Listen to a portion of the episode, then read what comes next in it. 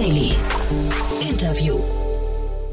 Hallo und herzlich willkommen zurück zu Startup Insider Daily am Mittag. Bei uns ist heute Maximilian von Wallenberg, CEO und Co-Founder von Unstoppable Finance. Die haben eine eigene Krypto-Wallet auf den Markt gebracht, genannt Ultimate.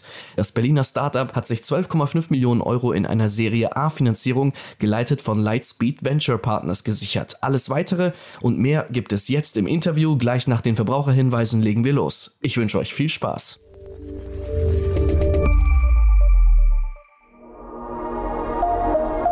Werbung. Ihr seid Female Entrepreneurs im Tech-Bereich und habt eine innovative Business-Idee? Dann aufgepasst! Xathon, der Business-Hackathon von Henkel DX Ventures, bietet euch die Plattform, um eure Early-Stage-Ideen zu verwirklichen. Erweitere dein professionelles Netzwerk, arbeite mit MentorInnen und anderen erfolgreichen GründerInnen an deinem Geschäftsmodell. Pitche vor Investoren und nutze die Chance auf ein Preisgeld von 25.000 Euro. Bewerbt euch noch bis zum 31. Juli unter henkel.com slash xathon und seid vom 1. bis zum 3. September in Berlin dabei. Xathon schreibt sich übrigens X-A-T-H-O-N. Das war die Werbung. Und jetzt geht es weiter mit Startup Insider Daily. Interview.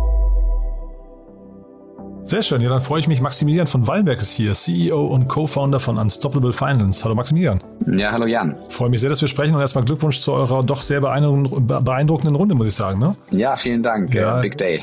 Ja, Big Day, das glaube ich. Ja, müssen wir auch ja, gleich mal ins Detail gehen. Aber vielleicht bevor wir loslegen, erstmal erzähl doch mal, was ihr macht. Wenn man so mal schaut, wer bei euch im Gründerteam ist, es müsste ja irgendwas mit dem Thema Börse zu tun haben, ne? Ja, im weitesten Sinne ja. Also wir bauen äh, im Endeffekt wollen das Thema Decentralized Finance äh, zur Masse bringen. Ja? Also im weitesten Sinne sind es äh, Investmentmöglichkeiten im Bereich DeFi. Ähm, ich weiß nicht, wie tief sich die Hörerschaft hier damit auskennt. Im Endeffekt ist es äh, alles rund um den Bereich Trading, ähm, sozusagen Zinsen im Bereich DeFi zu verdienen, aber auch andere Investmentmöglichkeiten. Ähm, und der Space ist momentan einfach viel zu komplex für die Masse. Ähm, und man sieht auch immer wieder, dass die Leute da einfach in falsche ähm, Protokolle, in falsche Produkte rein investieren, weil sie sich nicht auskennen. Und wir wollen einfach so ein Co-Pilot sein und der Masse dieses ganze Thema einfach äh, und vor allem mobil zugänglich machen. Hm.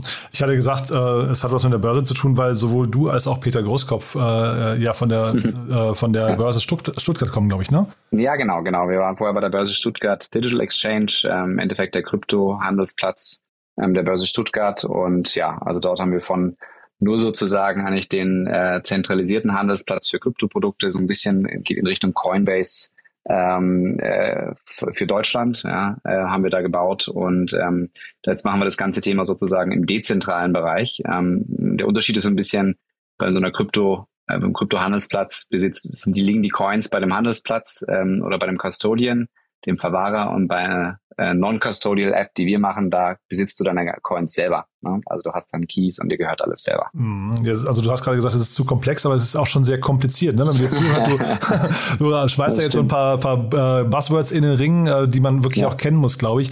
Hol mhm. uns doch mal vielleicht nochmal kurz ab, dieses, diese Komplexität aktuell gerade. Womit hängt mhm. die zusammen? Die hängt damit eigentlich zusammen, dass die ganzen Produkte in dem Bereich ähm, sowohl Investmentprotokolle als auch äh, Wallets, so eins wie wir bauen, werden eigentlich von Teams gemacht, die extrem tief in dem Markt drin sind, ja, ähm, aber nicht wirklich ähm, im Bereich Consumer äh, Erfahrung gemacht haben und auch das, das Thema so gut kennen. Also wir kommen sehr stark aus der Consumer-Ecke. Ähm, ich habe auch vor der Börse Stuttgart einen Broker mit aufgebaut äh, für ganz klassischen Aktienhandel, äh, Forex und eben auch viel Krypto. Und die meisten Teams im DeFi-Bereich oder im Krypto-Bereich kennen eigentlich oder können eigentlich nicht so diese, diese Sprache der Masse sprechen. Und das, ähm, das wollen wir eben machen. Hm. Und eure Motivation dahinter ist, äh, äh, weil ihr sagt, das Thema ist ähm, sag mal, langfristig wichtig und deswegen möchte man es ändern oder sagt ihr gerade, es ist ein Hype-Thema, damit kann man gerade sehr schnell sehr viel Geld verdienen? Äh, nee, äh, auf alle Fälle ersteres. Also wir glauben langfristig daran, dass dieses ganze Thema ähm, Open Finance oder Decentralized Finance eigentlich den kompletten Markt für Finanzprodukte und auch wie man ähm, Assets kauft, verkauft, äh, handelt, wie auch immer, ähm, komplett äh, umkrempelt. Ja? Also heutzutage, ich bringe immer das Beispiel, wenn ich irgendwie bei der Trade Republic oder einem anderen Broker mir eine Aktie kaufe, sind irgendwie zehn Parteien involviert. Ja? Ähm, ich glaube, ich, wir haben mal, wir haben mal gezählt. Ähm, äh, und im Endeffekt ermöglicht halt ein, ein, dieses Thema Krypto oder dezentrale Finanzprodukt ermöglicht, dass ich wirklich praktisch peer-to-peer -peer handeln kann. Ja? Also von einem zur nächsten Person mit einem Protokoll in der Mitte. Und das ist halt extrem effizient und eben auch kosteneffizient. Und wir glauben, dass die, die komplette Zukunft der Finanzwelt eben auf diesem äh, Block, auf dieser Blockchain-Technologie liegen wird. Und deswegen wollen wir das äh, zur Masse bringen. Und zur Masse bringen ist ja ein gutes Stichwort, weil ähm, jetzt nur, weil man ein gutes Produkt baut, wovon ich jetzt mal ausgehe, ihr, ihr mhm. wisst, was ihr tut, ne? aber nur weil man ein gutes Produkt baut, heißt es ja noch nicht, dass es die Masse auch wirklich erreicht, dass man die, die findet, ähm, dass das Produkt ja. findet. Wie geht ihr da vor? Wie, wie kann man in diesem ganzen Space überhaupt, weil da ist ja sehr viel Neues, ne? da ist ja sehr viel gerade irgendwie an, an äh, ja, ich habe so das Gefühl, da ist Überinformation gerade. Wie kann man da noch mhm. durchstechen? Ja, also äh, das Thema Marke ist ja nicht sehr wichtig. Marke und Vertrauen. Also die, die meisten Teams im Bereich Wallets äh, oder auch oder DeFi generell, die ähm, sind anonym, ja, zeigen sich selber nicht, äh, sind auch nicht besonders stark im Bereich, was ich ja vorher schon meinte, so Consumer Brands aufzubauen. Und das können wir halt sehr, sehr gut. Ja. Also ähm, wir bauen sehr, sehr starkes Growth- und Brand-Team auf. Auch wenn man sich unsere Seite anschaut, ähm, ultimate.money, ist dort, äh, es sticht sofort heraus, dass wir wirklich einen sehr starken Wert legen auf ähm, Marke, ähm, wie sich, wie das Produkt präsentiert wird. Und ähm, das ist ein sehr wichtiger Teil, dass wir sofort halt schaffen, äh, dass der, dass der User sieht, das ist ein sehr, sehr äh, vertrauenswürdiges Produkt. Ähm, da ist auch wirklich ein ordentliches Team dahinter. Und ähm, das, dieses Thema, ne? also wirklich dieses, diesen Vertrauen zu schaffen und zu sagen, okay, ich äh, kann, kann diesem Team, diesem Produkt, dieser Marke ähm, wirklich äh, Geld anvertrauen, dann äh, da glauben wir, dass wir einen riesen äh, Unterschied oder gar, komplett eigentlich anders aufgestellt sind als jedes, jedes andere Produkt in dem Bereich. Hm. Also glaube ich sofort. Ich würde nur trotzdem noch mal, noch mal nachhaken mhm. wollen, weil die Leute auf diese Seite zu bringen, ist ja auch schon sehr teuer. Ne? Das ist ja, da mhm. muss man ja auch sehr viel Geld in die Hand nehmen oder sehr viel Aufwand betreiben. Mhm. Und mhm. das meine ich gerade. Ist, seid ihr da nicht in einem Markt unterwegs, der gerade eigentlich, ähm, also ich, ich, will jetzt gar nicht sagen, dass der Zug mhm. schon abgefahren ist, aber äh, wo zumindest die Preise äh, in der Kundenakquisition extrem teuer sein dürften, oder? Mhm. Also sagen wir mal so, in, de, in dem Bereich äh, Krypto DeFi, die Community ist sehr eng. Ja? Also auf Twitter sind die meistens unterwegs und die erreicht man sehr gut mit guten Produkten ähm, über nicht jetzt klassisches Marketing, äh, also zum Beispiel Google-Klicks äh, oder, oder Facebook etc., sondern wirklich über viel über Content. Wenn ich richtig guten Content produziere, geht der sehr schnell viral. Also wir haben ja jetzt schon äh, über 300.000 Registrierungen für unser Produkt. Ähm, und das kam alles praktisch organisch, beziehungsweise tatsächlich, ja, äh, ja, also gepusht wow. organisch über halt Content. Wir haben sehr viel Content produziert, ähm, ähm, auch der der ganze Bereich NFTs. Also wir ähm, geben NFTs raus, wir haben so eine sogenannte NFT Waitlist, das heißt die Top ähm, 1000 Leute auf der Waitlist bekommen NFT-Rewards und die Leute in diesem Space lieben das. Ja, und ähm, da kriegt man sehr, sehr schnell Reach drüber, aber natürlich muss das Produkt, wenn es dann live ist, auch äh, gut sein, weil sonst bleiben sie nicht. Ähm, aber das geht sozusagen in der ersten Phase, ähm, geht das viel einfacher als in der, in der, in der sozusagen traditionellen Finanzwelt, dort Leute zu erreichen die, die breite Masse, ähm, da hast du natürlich recht, das ist, ein, ist, ist teuer in der Kundenakquise. Ähm, aber wir kriegen das hin. Ne? Also im Endeffekt, wenn wir diese, diese starke ähm, Seed-Kundenbasis haben ähm, in, in, im Kryptobereich, dann kann man daraus sehr, sehr gut organisch rauswachsen. Hm. Und, ich finde, also, ähm, ja. Mhm. Und, und ein weiterer Punkt ist, dass wir auch selber durch Netzwerk etc. auch schon wahnsinnig viel Coverage haben. Wir sind, wir sind schon über 40 Publikationen äh, gepublished worden ähm, und unsere Brand, gerade zum Thema Regulatorik, ähm, wo sich mein Mitgründer Peter Groskopf ähm, sehr stark einsetzt, ähm, kriegen wir auch wahnsinnig viel äh, Reach Eyeballs und ähm, ja, also das funktioniert sehr gut und ähm, dann kommt ja die nächste Zündstufe, wenn wir live sind. ja, ich finde, wie gesagt, 300.000 Registrierungen ist auch wirklich schon ein Wort, muss man sagen. Das wusste ich gar nicht, ja. Ähm, aber du hast gerade gesagt, NFTs, äh, die ersten 1000, äh, hast gerade begründet, mhm. die Leute lieben das in, in diesem Space. Ähm, mhm. Äh, mhm. Ist das noch so oder habt ihr da jetzt gerade auch vom Timing her, ähm, oder also jetzt nicht, nicht euer Launch, aber ist, hat das mhm. Timing gerade so eine gewisse Delle, diese, diese Nachfrage, dieser Hype rund um NFTs? Ist das, äh, ist das noch so, so spannend wie vor einem halben Jahr? Äh, definitiv nicht mehr. Also ich meine, NFTs haben ja einen extremen Hype erfahren. Also, aber wie du richtig sagst, das war von einer, von einer ganzen Zeit. Und das sind natürlich auch die, die ersten Assets, die dann extrem im Wert äh, einkrachen, ne? wenn dann die, weil momentan äh, ganz, ganz viele neue Brands, die da kreiert werden und neue Marken, eigentlich keine Marken sind. Ne? Das sind irgendwelche NFT-Projekte, die dann sagen, hey, hier und äh, schneller Hype. Ähm, was wir aber glauben, ist, dass generell ähm, im sogenannten Web 3, wo wir uns ja bewegen, dieses Thema Co-Ownership in der Firma interessant. Das heißt, wenn, wir, wenn man irgendwann mal einen Token rausgibt, ähm, fühlen sich die Leute als Co-Owner beziehungsweise in irgendeiner Art und Form beteiligt an dem Erfolg von der Firma.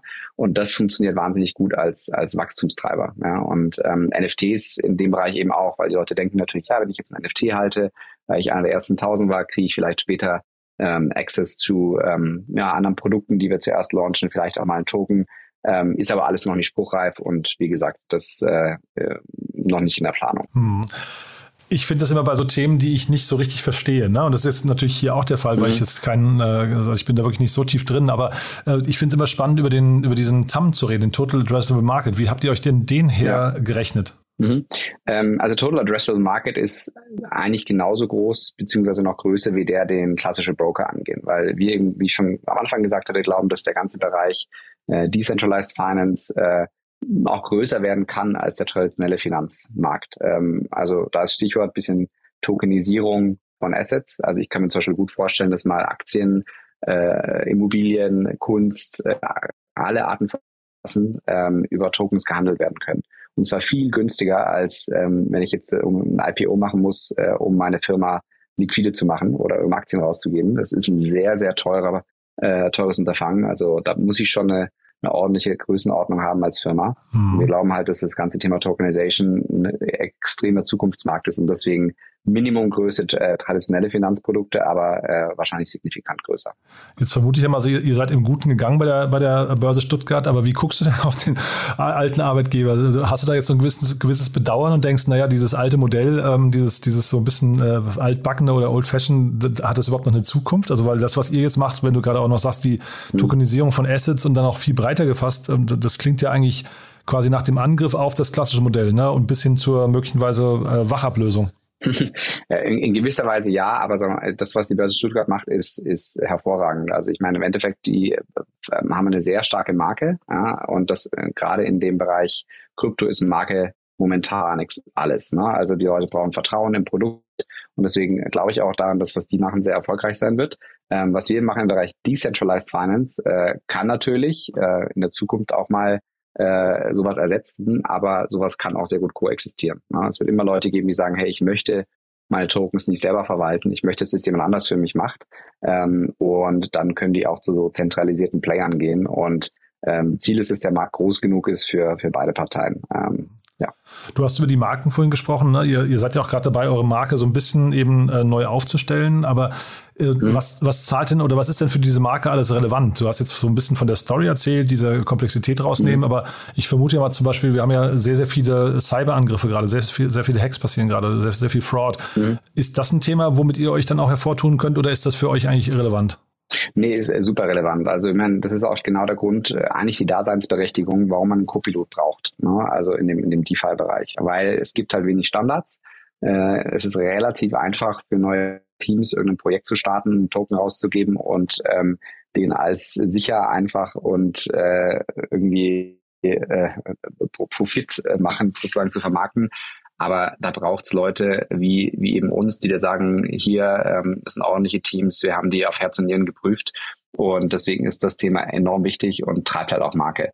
Ähm, für uns ist deswegen auch super wichtig, wer bei uns in die Wallet mit aufgenommen wird. Also vielleicht ganz kurz, was machen wir anders als andere Wallets? Also die meisten anderen Wallets, wie zum Beispiel ein Metamask, ähm, die sind auf Ethereum, wir sind auf Solana oder einen Phantom auf Solana, die geben dir eigentlich keine Investmentmöglichkeiten. Du leitest das Ding runter und dann musst du dir erstmal alles selber zusammensuchen. Wir sagen halt, hey, der Nutzer will es eigentlich haben wie eine Broker-App. Ne? Du willst dir runterladen und willst die Möglichkeiten sehen, wo du rein investieren kannst. Und es soll äh, idealerweise halt alles ähm, in einem äh, Safe Space sein. Ne? Also wo du weißt, wenn ich hier in was rein investiere, dann hat da jemand drüber geschaut, der, der sich damit auskennt. Ja? Und deswegen ist da Marke so enorm wichtig. Ähm, und deswegen schauen wir halt wahnsinnig drauf, dass wir hier die richtigen Teams mit aufnehmen. Mhm. Und jetzt kann man davon ausgehen, kommen wir mal zu der Finanzierungsrunde. Lightspeed Ventures kennt sich wahrscheinlich ganz gut aus, ne? vermute ich mal zumindest. Die haben ja zumindest einen ja. exzellenten Ruf.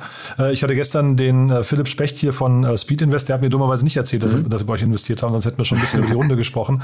Aber das sind jetzt schon mal zwei, ähm, die bei der Runde teilgenommen haben. Vielleicht magst du uns mal kurz durchführen, ja? Ja, genau. Also wir haben jetzt, äh, ich fange erstmal bei der Seed-Runde an, die wir letztes Jahr gemacht haben im September, die war viereinhalb Millionen. Dort war eben Speed Invest der Lead. Ähm, und äh, viele fragen uns, warum habt ihr keinen Crypto-Only-Fund genommen? Mhm. Und für uns war sehr wichtig, dass wir einen VC dabei haben, der ähm, wirklich sich im Bereich Consumer Produkte auskennt. Ne? Also Fintechs, Consumer-Produkte und wirklich in der breiten Masse denkt. Ähm, in der jetzigen Runde genauso. Ähm, und äh, wir haben deswegen mit, mit Lightspeed gepartnert, weil Lightspeed halt unglaublich stark ist, ähm, vor allem international ähm, äh, im, im Verständnis, was, was wollen was wollen die Nutzer? Ne? Also wie baue ich starke Marken auf? Ich meine, die haben auch sehr, sehr starke Kryptomarken, aber auch andere im Portfolio. Ähm, und Bestandsinvestoren sind auch mitgegangen bei der Runde, ähm, viele auch signifikant über äh, dem, was, ähm, was sie, was pro Rata ist. Also äh, insofern äh, haben wir jetzt 12,5 Millionen ähm, gemacht. Und äh, warum jetzt? Ähm, wir haben gesagt, wir wollen sehr gut finanziert sein für potenziell einen längeren Kryptowinter. Ähm, mal, mal sehen, ne, weiß ja jeder, wenn man sich die Märkte anschaut, dass der Markt relativ stark eingebrochen ist, obwohl natürlich jetzt gerade in den letzten zwei, drei Wochen Ethereum wieder extrem äh, steigt. Also insofern kann es auch sein, dass wir gar nicht so einen langen Kryptowinter haben, äh, wie viele prognostiziert haben. Aber für uns war wichtig, hier stark finanziert zu sein, gute Leute ins Team reinzubekommen und ähm, damit wirklich ja gut aus dieser aus dieser Delle wieder rauskommen diese Delle, ich höre raus, ihr geht erstmal davon aus, das müsst ihr wahrscheinlich auch, weil das ist ja euer Modell, ne, dass diese, dass diese Delle irgendwann, diese Talsohle irgendwann überwunden ist. Ne? Was, was sind denn so eure internen mhm. Prognosen, wann da der Kryptowinter so, so langsam in den Frühling übergeht? Ja, das können wir überhaupt nicht sagen, weil also äh, im Endeffekt die, die, die, sag ich mal, der Durchschnitt der, der Meinung ist irgendwo bei 12 bis 18 Monaten. Ne? Ähm, aber äh, viele sagen auch viel kürzer. Ne? Also viele sagen auch, dass es im Endeffekt äh, genauso schnell, wie sie wie es runtergegangen ist, auch wieder nach oben geht. Ähm, wir geben da keine Prognosen raus und sagen, äh, wir glauben das, wir glauben das. Für uns ist einfach wichtig, dass wir schnell ein sehr gutes Produkt an den Markt bringen, ähm, dass wir dieses Jahr mit Solana, äh, beziehungsweise jetzt mit Solana live gehen, Ende des Jahres mit Ethereum und ähm, sobald der Markt wieder äh, anzieht, in einer idealen Position sind, diese die, die Nutzer halt abzuholen. Mhm.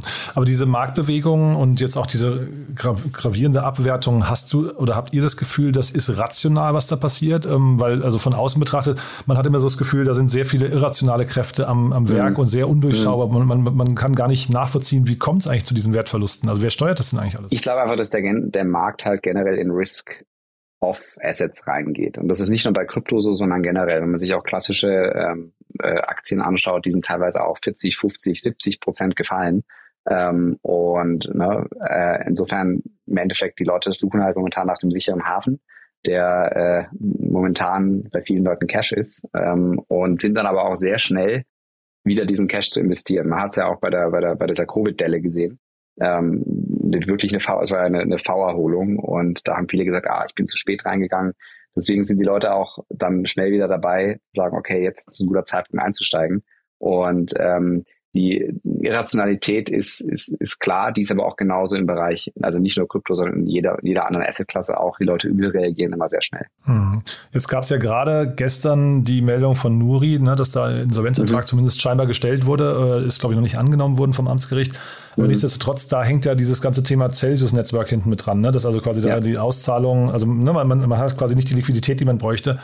Das ja. höre ich aber raus vom Modell her, betrifft euch gar nicht. Das ist jetzt quasi nichts, was, was eine Analogie mhm. zu euch bedeutet, ne?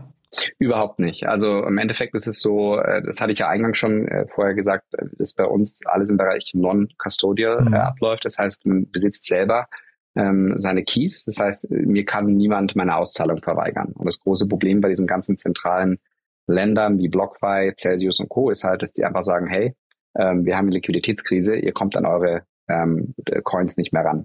Wir stoppen einfach Auszahlungen. Und das kannst du im dezentralen Finanzbereich einfach nicht machen ähm, weil im Endeffekt, wenn ich, wenn ich Zugangs, also meine, meine, meine Keys besitze, kann ich einfach sagen, ich ziehe meine Liquidität ab und ähm, das da kann, da ist keine, keine Instanz dazwischen, die das blocken kann. Und das ist ein Riesenunterschied und deswegen hat es auch ähm, Centralized Crypto, also in dem, bei uns nennen wir es CFI, Centralized Finance, viel mehr erwischt als Decentralized Finance. Wann kommt denn in diesem ganzen Segment eigentlich sowas wie eine Einlagesicherung?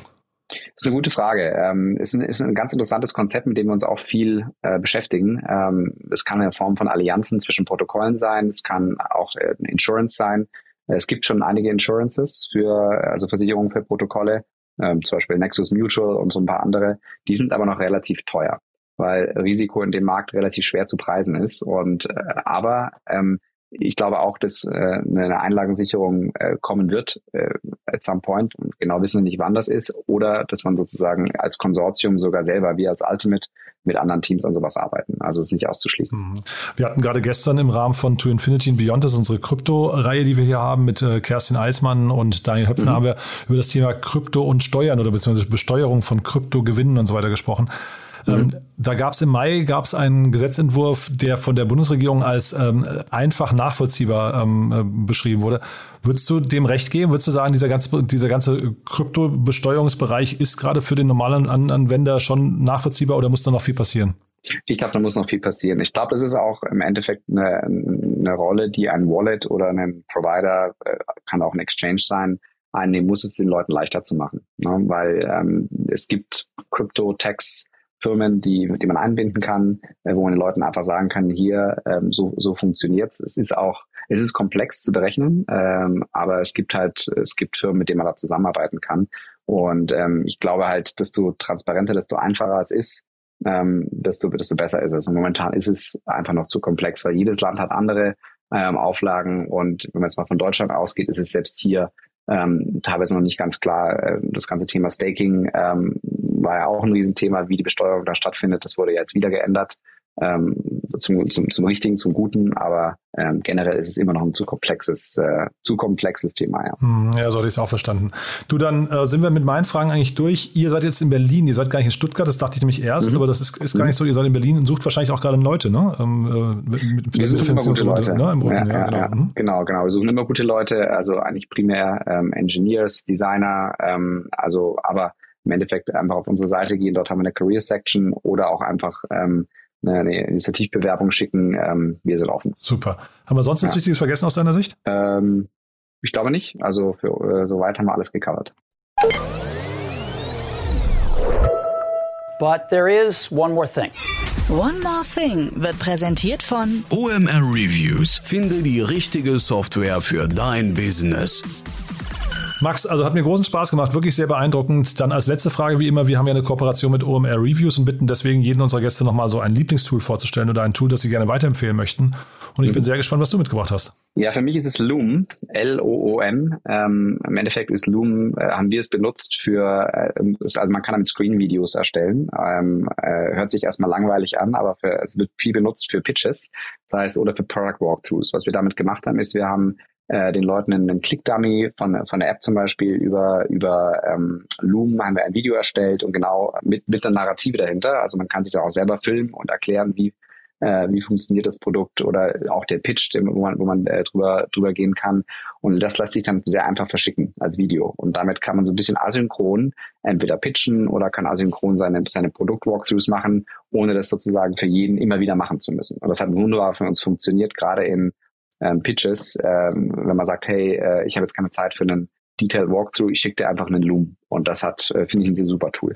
Das heißt, ich höre raus, dass ein Unternehmen wie Lightspeed äh, ist dann auch nicht vor den Kopf gestoßen, wenn, wenn man ihnen erstmal einen Loom schickt, ja? Na, sagen wir mal so, ich glaube, der erste Pitch sollte schon persönlich sein. Ähm, aber wenn die dann sagen, hey, habt ihr zu den und den Punkten noch äh, Material, mhm. äh, finde ich es oft einfacher, einen Loom-Link zu schicken, als zu sagen, hey, äh, hier ist ein PDF, schaust dir an oder hier ist ein Click-Dummy oder hier ist auch ein, ein, Demo. Es ist immer besser sozusagen, es genau zu erklären, ähm, indem man einen äh, so einen Link verschickt äh, und dann sich auch selber darüber findet, wie man es wie man's erklärt. Aber am besten einfach anschauen, wir waren sehr überzeugt. One More Thing wurde präsentiert von OMR Reviews. Bewerte auch du deine Lieblingssoftware und erhalte einen 15 Euro Amazon-Gutschein unter moin.omr.com/insider. Also Max, hat mir wirklich großen Spaß gemacht. Danke, dass du da warst. Glückwunsch nochmal zur Runde. Und dann würde ich sagen, wir bleiben in Kontakt. Wenn es bei euch Neuigkeiten gibt, sag gerne Bescheid, ja? Super, alles klar. Danke für eure Zeit. Startup Insider Daily, der tägliche Nachrichtenpodcast der deutschen Startup-Szene. Vielen Dank an Jan Thomas und Maximilian von Wallenberg, CEO und Co-Founder von Unstoppable Finance, für das Gespräch. Sie sprachen anlässlich der Serie A Finanzierungsrunde in Höhe von 12,5 Millionen Euro. Das war's auch schon mit Startup Insider Daily für heute Mittag. Ich wünsche weiterhin gutes Gelingen und sage Danke fürs Zuhören und bis zum nächsten Mal.